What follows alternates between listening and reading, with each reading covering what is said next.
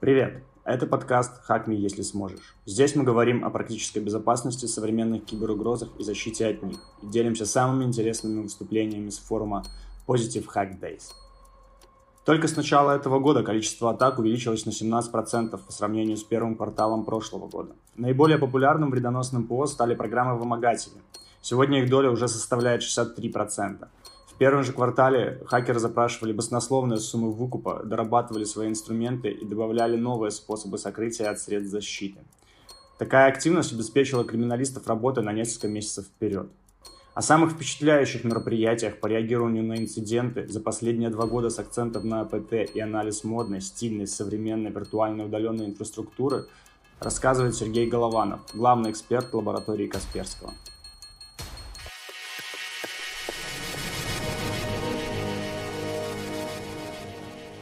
Вся моя презентация будет посвящена анализу инцидентов, где я был, э, что я видел, зачем я это видел, не знаю. И, собственно говоря, какие тенденции есть. Ну и, собственно говоря, поговорим немножко про атрибуцию, поговорим немножко про сами инциденты и, собственно говоря, про виртуализацию. Э, если кто не знает, кто я такой, меня зовут Главный Сергей, я выпускник факультета Б, у меня несколько зеродеев, куча патентов от лаборатории. Ну и, собственно говоря, моя самая главная задача — это вот дефир Рима. То есть Digital Forensic — это, то есть я судебный эксперт, я выступаю в судах, э, причем даже в международных. И, собственно говоря, езжу на, по реагированию на инциденты в кучу разных стран, в кучу разных компаний. И вот что я там видел, собственно говоря, будет об этом моя презентация. Итого, начнем с того, что мы все пережили. Это выездные мероприятия в эпоху, когда ты не можешь выйти на улицу. А, затем расскажу, как реагировали во время АПТ, потому что если мы говорим про криминал, то у ребят очень простая тактика. Они пришли, украли, убежали. С аптой так не получится. Они все время лезут. И даже если ты их выгоняешь, они через какое-то время возвращаются. Ну и, собственно говоря, если мы говорим про то, как, через какие дырки они лезут, я расскажу самые э, жестокие ЦВЕшки, которые нам подарил 19 э, точнее даже 20-21 год. Самый главный из которых вот на текущий момент это уязвимость э, Microsoft Exchange. Э, и дальше самый жестокий, опять же, будет про VPN. Ну и остановлюсь конкретно, потому что все это становится все больше, больше и больше.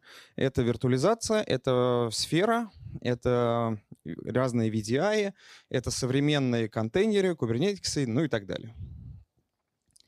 Если говорить о том, что происходило в 2020 году, то самое главное — это то, что невозможность выхода на улицу.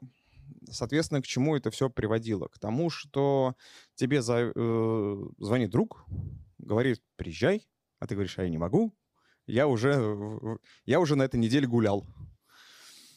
Соответственно, что надо делать?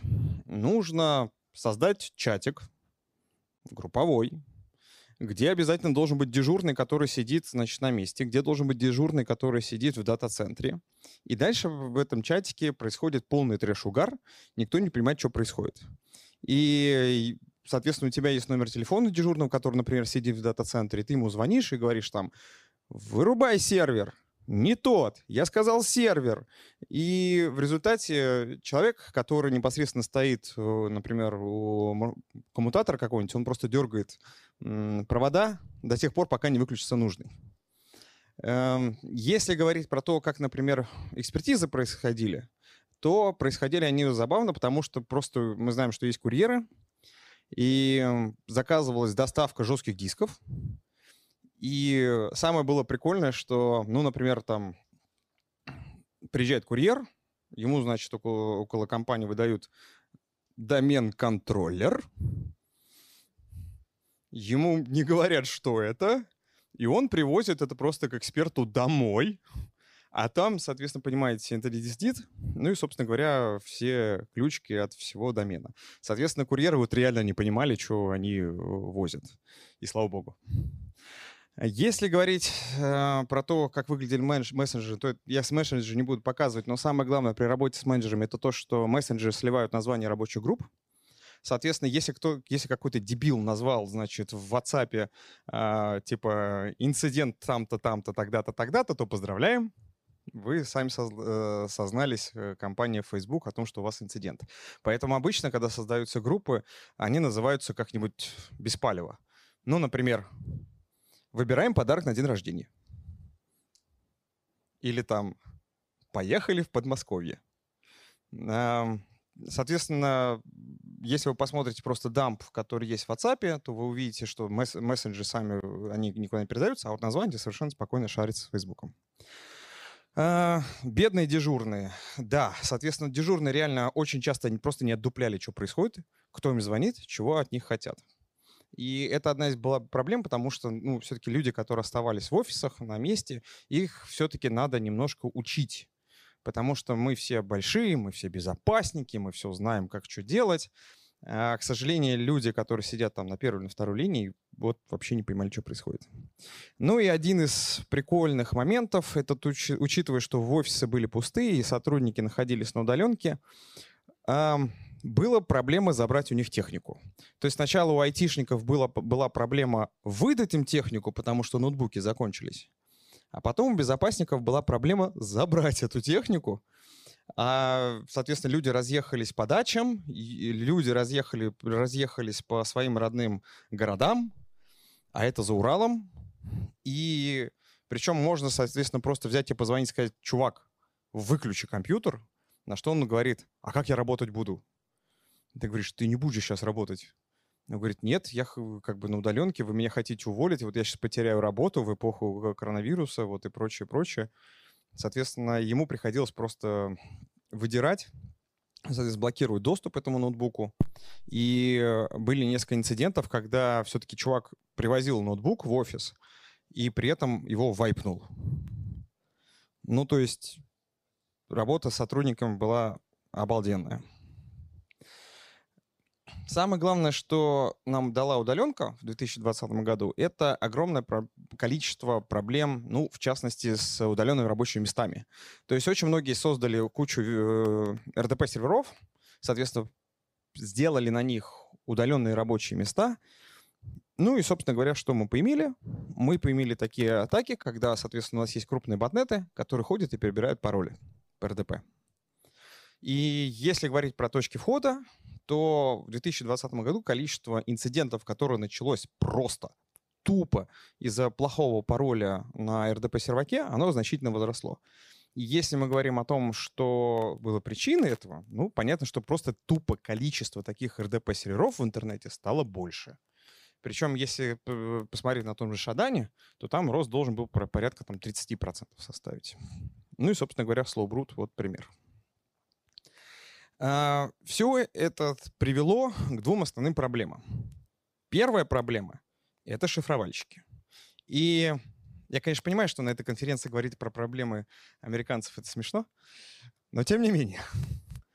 А, у шифровальщиков есть такая штука, что у них тоже проблема. Они тоже не могут выйти на улицу. И, соответственно, когда они не могут выйти на улицу, нету дропов то есть которые бы подошли физически к банкомату и достали деньги из банкомата, если у них есть доступ, например, в корпоративную сеть финансовой организации. Но при этом доступы финансовой организации у них остались. Соответственно, как им монетизировать этот доступ? Вот партнерки, которые появились в интернете, соответственно, все, все мы знаем, это Рюк, Ревел, Мейс и так далее, они, собственно говоря, этим всем и воспользовались. Еще у ребят была проблема то, что биткоина очень удобно, очень быстро. Соответственно, все страны, где они расходились, э, биржи работают. Можно совершенно спокойно купить э, биткоины.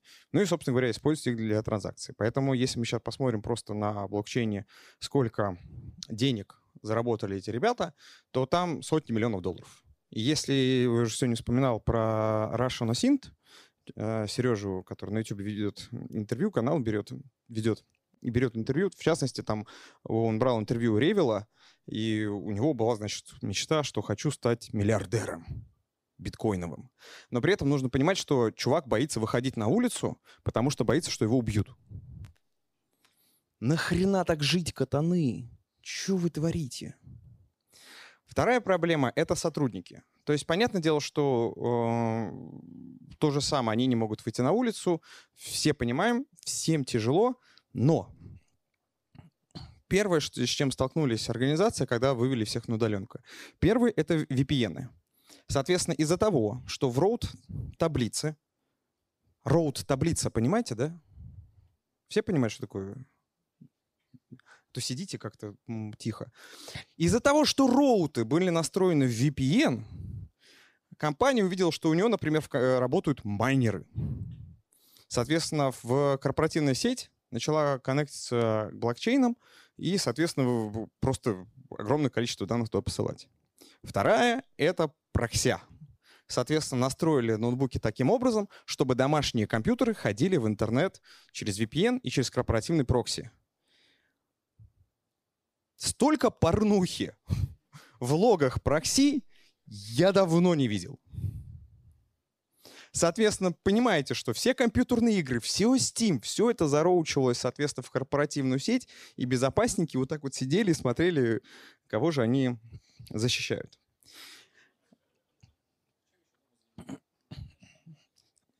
Соответственно, все ну, где-то заняло несколько месяцев, прежде чем, ну, опять же, это трафик, да, мы говорим про трафик, соответственно, компания за этот трафик платит, ну, и начали быстро-быстро отрезать то, что не надо.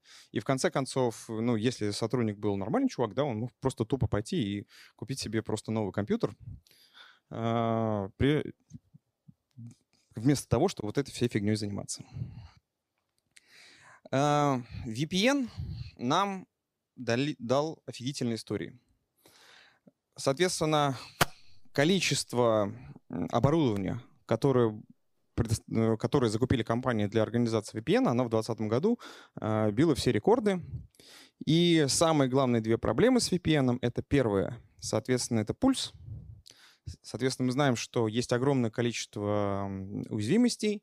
Соответственно, мы знаем, что по тому же, по тому же самому Шадану, что их редко кто обновляет, потому что обновление VPN — это еще та задача. И количество уязвимостей, которые обнаруживаются, ну, в частности, с Pulse VPN, оно огромное. 2020 год нам также подарил еще уязвимости в ЦИСКе. 21 год подарил уязвимости в ЦИСКе. И, соответственно, для как точка входа, то есть с одной стороны РДП, с другой стороны VPN, для хакерков оказалось просто, просто мана небесная. И нужно понимать, что самое главное, что форенсика, просто снятие образа с этих железных штук, это вообще задача офигительная. И тем более, что она в удаленке не решается от слова никак. То есть если говорить, то, как выглядит пульс VPN, то это такие кубики. Ну, то есть у него форм-фактор такой железного. Если говорим про циску, ну, как бы обычный, обычный юнит. Проблема в том, что к этому юниту нету доступа. То есть там нету, э, то есть не, там нету SSH, то есть нельзя подключиться по SSH э, к VPN и просто тупо сдампить, сдампить э, диск. Не получится. Нужно флешку выпаивать. А дальше у тебя приходит э, организация и говорит, что вы делаете? Мы такие, флешку выпаиваем. Такой, а вы обратно соберем? Ну, соберете? Не знаю, как, как получится. И из-за того, что, во-первых, ее трудно обновить, во-вторых, еще люди, которые покупали эти сами экстренные VPN, они их часто очень покупали на Авито, и часть этих железок просто уже в принципе не поддерживается производителем, получалась офигительная, точки, офигительная точка входа. Ну и, собственно говоря, если мы говорим про истории, то просто начну первую с VPN. Смотрите, у нас хакерок пролез через VPN, через непропаченный VPN. Дальше, с этим VPN он, в принципе, может делать что угодно. В случае с циской чувак меняет профиль VPN и выдает обновлением на компьютер клиента payload. Как это выглядит для форенсики? У нас есть компьютер, мы сняли с него жесткий диск. И откуда-то материализуется, значит, на нем файл. Мы пытаемся изъять циску, у нас не получается. Мы, соответственно, пытаемся понять логи, ну, поднять хотя бы логи, откуда был коннекты. Если мы говорим про Pulse VPN, то там ситуация немножко другая. Для форенсики выглядит так, как будто домашний компьютер пользователя заражен.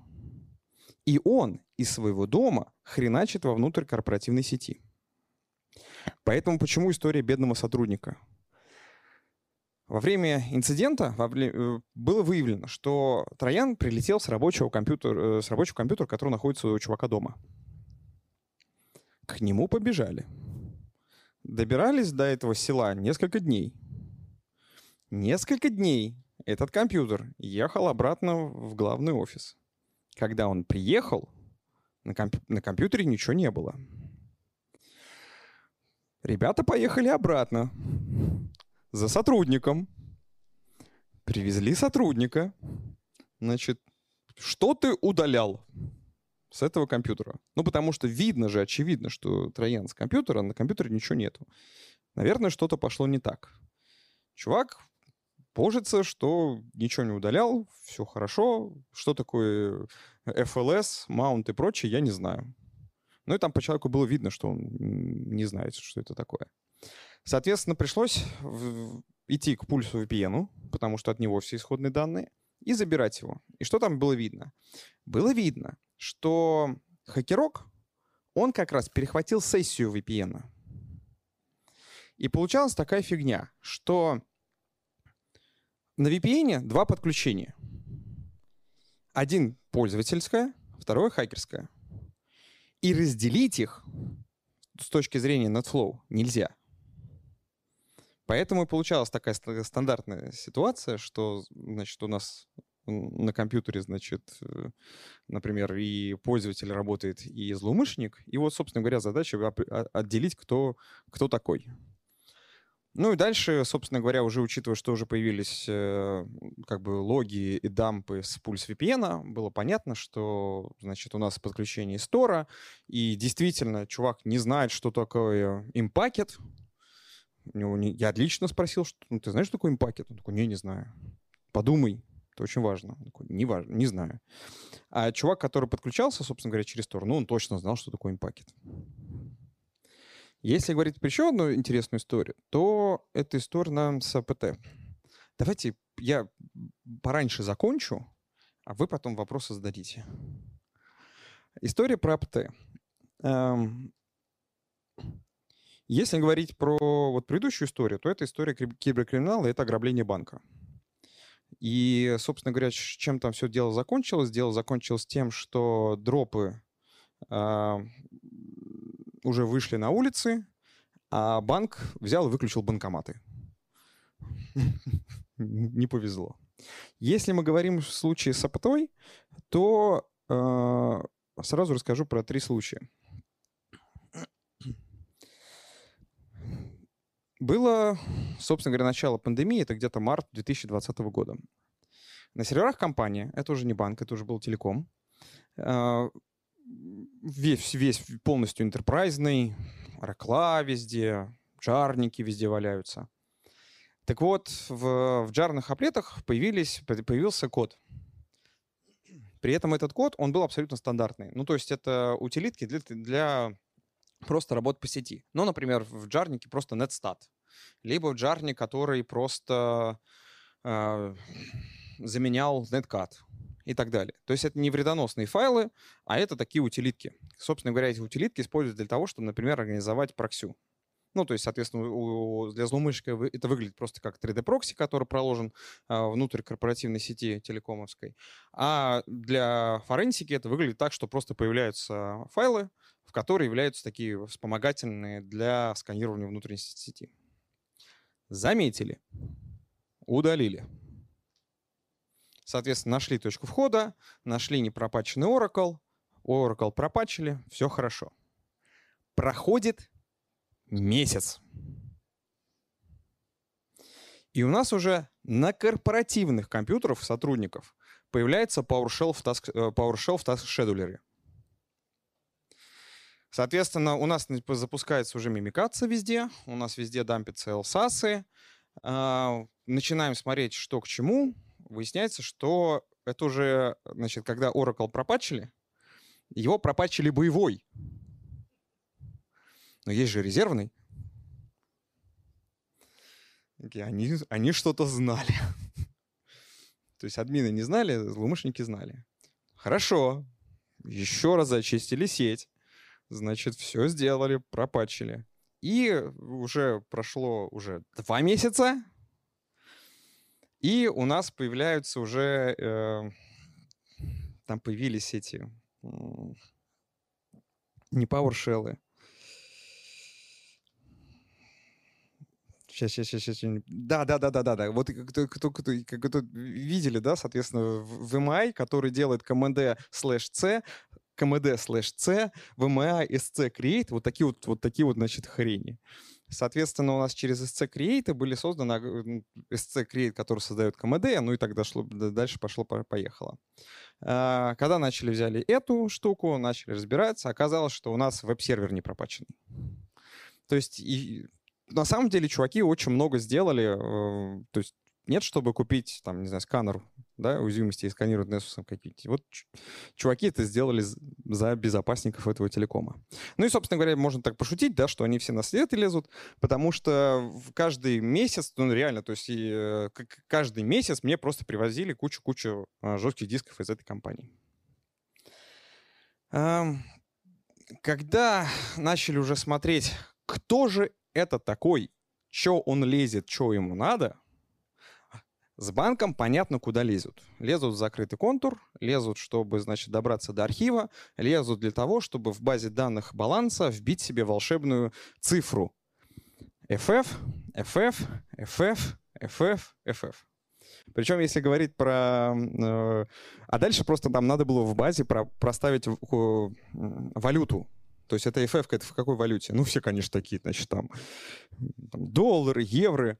Один чувак поставил франки. Э, это прям молодец, догадался. Соответственно, и была такая фигня, что если просто ты приходишь, смотришь, значит, делаешь селект, смотришь, эм, что хакер подменил, то и потом переводишь это в рубли, ну интересно же, то там получалось типа 35 триллионов рублей. Тебе зачем? Ну, правда. То есть, ты, ты, причем это на одном аккаунте. То есть, то есть при этом на аккаунте как бы есть карта. То есть ты прикинь, подходишь к банкомату, вставляешь карту, снимаешь деньги, а тебе такая сумма, значит, сколько у тебя осталось на балансе. Блин, зачем? Вот, вот жадность фраера с, э, срубила. Но это если мы говорим про банки, понятно все. Проблема, например, с телеконом. Нафига ты лезешь? Зачем ты лезешь? А, если мы говорим про телеком, то там лезть, собственно говоря, в сторону биллинга. То есть при этом не подправить себе тариф подешевле. Не-не-не-не-не. Чтобы узнать, собственно говоря, кто кому звонит. И в этом случае, если мы говорим про проблему атрибуции, я не могу сказать, что у нас в интернете огромное количество, значит, атрибуций, да, которые по, по хакерским группам. И когда человек работает уже непосредственно с железом, который во время реагирования на инциденте, то все немножко выглядит не так. Ну, самый простой пример инцидента, да. У нас есть, например, хакерок, который сидит в 3 часа ночи на кухне, значит, в балахоне, в маске, ну так в фильмах показывают, значит, и он нажимает что-то на клавиатуре. То есть э, происходит замыкание электрической сети в клавиатуре. Начинает идти сигнал. Этот сигнал обрабатывается на компьютере, передается в сеть. Значит, после этого, значит, все, как мы любим, э, Triple VPN, значит, Tor, вот это все. Получается, например, получает он это все на компьютер, ну, например, в банке. Из банка передается на банкомат, банкомат выплевывает деньги на улицу. То есть вот чувак нажал на кнопку, банкомат выплюнул деньги. В фильме «Хакеры» такое было. Предсказали, блин. Так вот, атрибуция — это вот обратную сторону. То есть, когда тебе нужно от, э, то есть забрать жесткий диск из банкомата, посмотреть, кто к нему э, подключался, найти вот этот компьютер в банке, изъять его. Дальше магия. После этого, значит, до, доходим до компьютера. Ну и самое последнее, это, знаете, есть такие эксперты, которые занимаются анализом, ну, например, ДНК, да? И там есть такая специальная... CSI место преступления, блин, это на самом деле так выглядит, когда с клавиатуры или с ноутбука просто берется такая ушная палочка, короче, вводится, да? Но это на случай того, если хакер скажет, что он... Это не я, это мой друг, меня не было в этот, я спал в этот момент, когда нажали на клавиатуру, то, собственно говоря, частицы с кожи, волосы, еда, она все, собственно говоря, покажет то, что все-таки нет. На кнопочку все-таки ты нажимал. Вот это атрибуция. И, собственно говоря, если посмотрим, кто э, вообще занимается атрибуцией, то это на самом деле три человека.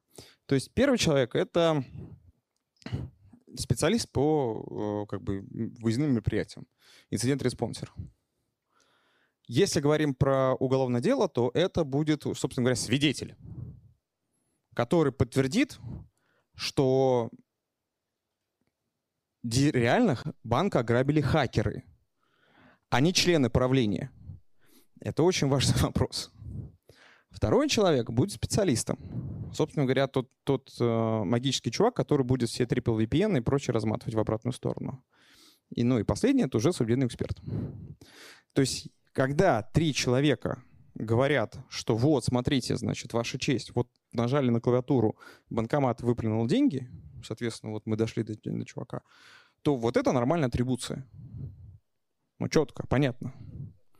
Если мы говорим, что следует за атрибуция, на самом деле после этого суде, э, следует судебное преследование. Ну, потому что все.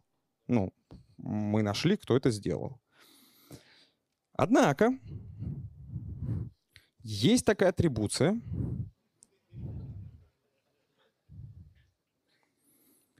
которую непонятно, как комментировать. Но вот единственное, что мне нравится, это Ты издеваешься надо мной сейчас? Нет, это он. Да, вот, собственно говоря. Собственно говоря, вот как это выглядит, да? Ну, мне нравится. Ну, то есть это должно было выглядеть вот так? А, собственно говоря, если мы говорим про то, как это все на самом деле делается, то есть это делается нормальными техническими э, чуваками, которые приезжают, значит, э, отвертками выкручивают жесткие диски, смотрят, что куда, собирают мемори-дампы, и так идут, идут по следу до тех пор, пока не дадут до чувака, который сидел ночью в балахоне. А, в принципе, все, что, оста... все, что к этому, вот к этому рабочему процессу не относится, это все личное мнение. Причем неважно кого. То есть кто бы нам что ни говорил, что там какие-нибудь высокопоставленные официальные лица, значит, там атрибутировали и прочее, они не умеют атрибутировать. У них, у них работа другая. Соответственно, есть нормальные люди, которые умеют атрибутировать. И если мы говорим, возвращаемся к той истории с телекомом, то есть, собственно говоря, отчет. То есть вот мой отчет. И атрибуция была не по файлам сделана, то есть, а по общему как бы знанию того, что хакер творил в сети. Ну, в частности, если мы говорим про местоположение злоумышленников, то было сделано так, что, во-первых, у нас есть, например, были уникальные сэмплы. Эти уникальные сэмплы, они, соответственно, были из чего-то скомпилированы. Соответственно, можно совершенно спокойно начать искать в, в интернете исходнички. И удивительно, знаете, есть такие BBS-ки, Соответственно, вот на китайских BBS-ках это все находится. Причем, более того, есть такое понятие, как false флаги, да, то есть это артефакты, которые специально оставляют а, злоумышленники, чтобы там выдать себя за других. Ну, например, самый известный артефакт, вот, когда северо ладно, скажу так, корейскоязычные э, хакеры выдавали себя за русских, они там писали слово «принять». Ну, то есть открываешь иду, Принять? Что принять вообще? Кого принять? Где принять? Что ты мне несешь? Соответственно, в этом случае, значит, э, у них были индийские слова, и Google переводчик реально с ума сходил на них. То есть там, э, то есть там, э, если возьмешь это слово из, и, ну там такой иероглиф, короче, ты берешь его, выделяешь Ctrl-C, Ctrl-V в Google Translate, и он тебе говорит «Шива чай». Что это означает? Зачем это? Вообще непонятно. А, ну и, соответственно, получается, что у нас есть э, в корпоративной сети разбросанные проксики, которые абсолютно нормальные. То есть, э, ну, в частности, если мы говорим про проксики, которые можно просто скачать на GitHub, то у нас самая основная проблема, на самом деле, с этими проксиками — это язык Go. Так вот, программисты, которые пишут на этом языке, они редиски. Почему? Потому что я могу там, значит, дезассемблировать. Вот у меня я умею декомпилировать. С языком Go я как бы могу грепать только. Ну, то есть strings, файл, греб. На этом, собственно говоря, как бы, чё, а что еще могу сделать? Ну, могу в динамике посмотреть. Однако полное описание как бы функционала я, я, я не знаю, о чем он там делает. Что Google захотел, то и сделает. И дальше, собственно говоря, мы заходим, доходим до тех самых имплантов, которые реально очень сложные, очень большие. И э, проблема с этими имплантами в следующем. То, что есть экзешник, да, его можно вырезать с жесткого диска и отдать на анализ. Проблема с этим экзешником следующая. Он, например, зашифрован на айдишнике жесткого диска. Ты возвращаешься к чуваку, говоришь, айдишник диска дай дает тебе айдишник диска. Ты обратно как бы в иду смотришь, ага, а теперь, значит, первые 10 секторов. Короче, МД-5 надо посчитать. Дай МД-5 посчитать. Соответственно, если просто на VirusTotal запустить, взять э, и вырезать э, файл с диска и отправить на VirusTotal, VirusTotal скажет, без понятия, что это такое. Однако только во время форенсики ты сможешь достать и айдишник диска, и сектор, который тебе нужны, и самое главное, ключи, которые хранятся в, в реестре, например. Только обладая доступом к этому жесткому диску, можно восстановить вообще функции этого троенчика. Жестокая вещь начинается, когда ключики для расшифровки берутся из корпоративной сети. И, и хуже всего, когда эти ключи для расшифровки пейлодов лежат на рабочем компьютере какого-то сотрудника. Тут совсем становится все плохо. Потому что возвращаемся к истории про удаленку, и что очень долго добираться до удаленных сотрудников. На самом деле, вот сейчас уже финалочка, и, и я вопрос послушаю. Конец 2020 года, уже более-менее все успокаивается, уже можно выезжать, можно ходить. И у нас э, инцидент. Э, приезжаем на инцидент, значит, все хорошо, сеть виртуальная, везде VDI, нам все нравится, современно, модно. Почему для форенсики нравятся виртуальные среды? Потому что ты можешь взять правой кнопкой и клон виртуальной машины, да? Ну, удобно. Что там, FTK имиджер, какие-то флешки сувать, нафига? Правой кнопкой скопировал. Соответственно, мы сидим с админом, нажимаем правой кнопкой «Клонировать виртуалки». Ну и, собственно говоря, я сижу тут же, значит, смотрю, что на вирту- виртуалках. Первое, что бросается в глаза. У них у всех одинаковый пароль админа. То есть понимаете, обычно, когда чуваки пытаются, значит, поиметь домен-контроллер, они хотят, собственно говоря, какой-нибудь enterprise админа, чтобы иметь доступ э, к системе на все компьютеры. Им не нужен домен-контроллер в этом случае.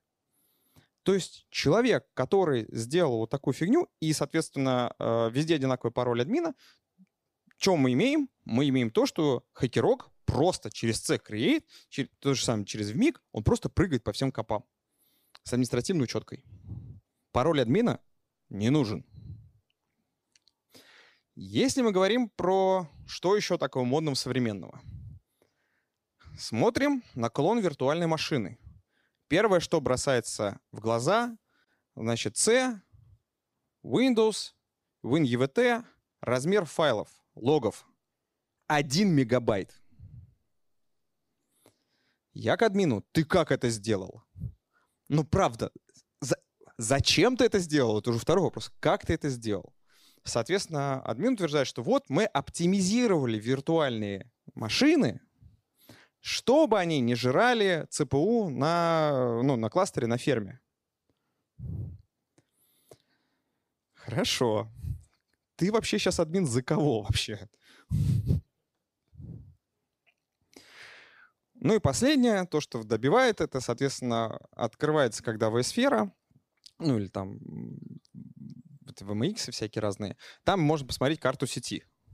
И дальше, офигеть, мы видим звездочку. Ну, точнее, даже не звездочку, это красиво. Короче, мы видим идеальный плоский мир. Терри Пратчета. А админ — библиотекарь. Почему? Потому что, ну, реально, то есть получается, что у тебя компьютер секретаря совершенно спокойно пингует веб-сервер. Ну и в обратную сторону то же самое. Соответственно, в этом идеальном плоском мире с одинаковым паролем для административной учетки мне вообще непонятно, как ты выжил вообще в, этой, в, этой, в этом интернете. Почему, как ты дожил до конца 2020 года? Это что касается Windows. Теперь мы переходим к Linux. Почему-то очень много системных администраторов верят в контейнеры. То есть они думают, что вот, значит, смотрите, мы возьмем какое-нибудь приложение, положим его в контейнеры, даже если его сломают, ничего не будет. Проблема в том, что в качестве как бы балансировщика между контейнерами, да, работает Nginx. Чуваки, Nginx проксит.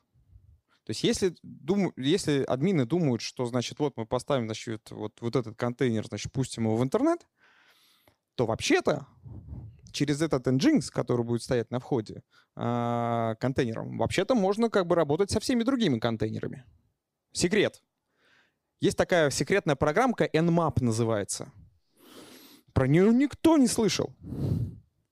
Она умеет это делать. И дальше, что у нас было несколько инцидентов, где самые главные контейнеры — это ранчер.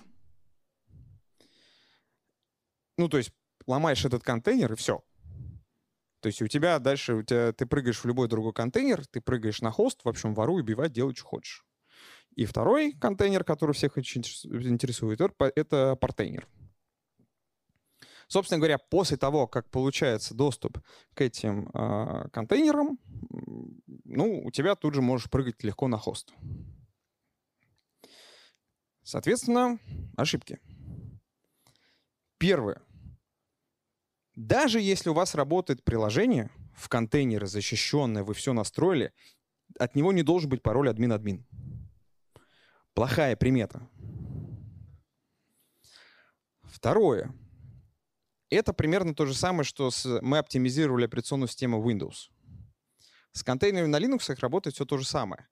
Ну, то есть, э, вообще по-хорошему надо замаунтить варлок контейнера в папочку на хосте. Иначе, то есть во время инцидента во что это превращалось? То есть приезжаю я, у меня, значит, два гигантских кластера, значит, все модно, суперсовременно, логов нет. Почему? Потому что у нас... А мы очень быстро, мы каждые 24 часа поднимаем и опускаем, значит, эти контейнеры. А где логи? Зачем? Мы же их 24 часа как бы поднимаем, опускаем. И что приходится в этот момент делать? Приходится изымать кластер. Нафига это делать? Для того, чтобы начать карвить логи. А учитывая, что это ну, кластер, который держит там 500 контейнеров, это хороший такой кластер. И, и... А что еще делать? Последнее, что есть, это логи мы не замаунтили, зато замаунтили, например, SSH Authorized Key. Это вообще, это вообще классика. То есть у нас есть контейнер, который не прав... типа защищенный, виртуализированный, значит, фиг из него выберешься. Но почему-то SSH Authorized Key примаучен на хост. То есть и, и дальше фигня в такой, что хакерок пробивает контейнер, меняет ключик и думает, что он, значит, сейчас будет, значит, в контейнере. И подключаясь, видит, что нифига. Бинго. Самое главное, во что это превращается, это превращается вот в эту картинку. Потому что это хакерок, который сидит на хосте. А это, значит, инцидент Response Team, которая, значит, работает с контейнерами. Фигня в чем? Что, например, мне нужно подойти физически к кластеру, подключить диск и сдампить его. Что делает хакерок? То есть, что я делаю? Я вставляю USB-диск и говорю mount. Что делает хакерок? Unmount. Я такой, хорошо. Говорю админу, вырубай, короче, сеть нахрен. А он говорит, слушай, если я сейчас этот кабель дерну, у меня вся сеть упадет. Я такой, в этом и смысл.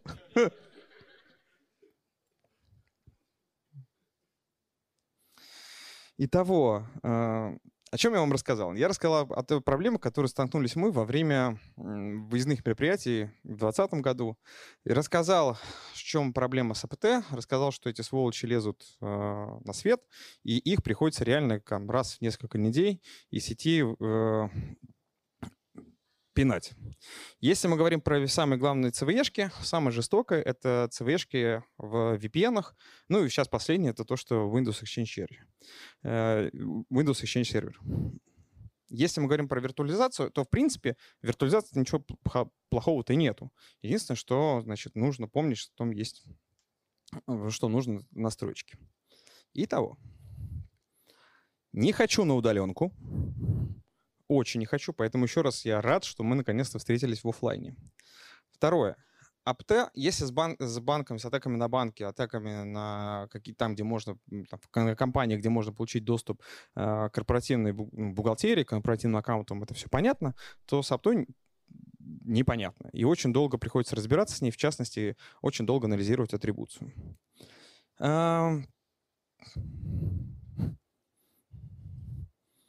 Тут не зло написано. Другое слово. Тоже три буквы.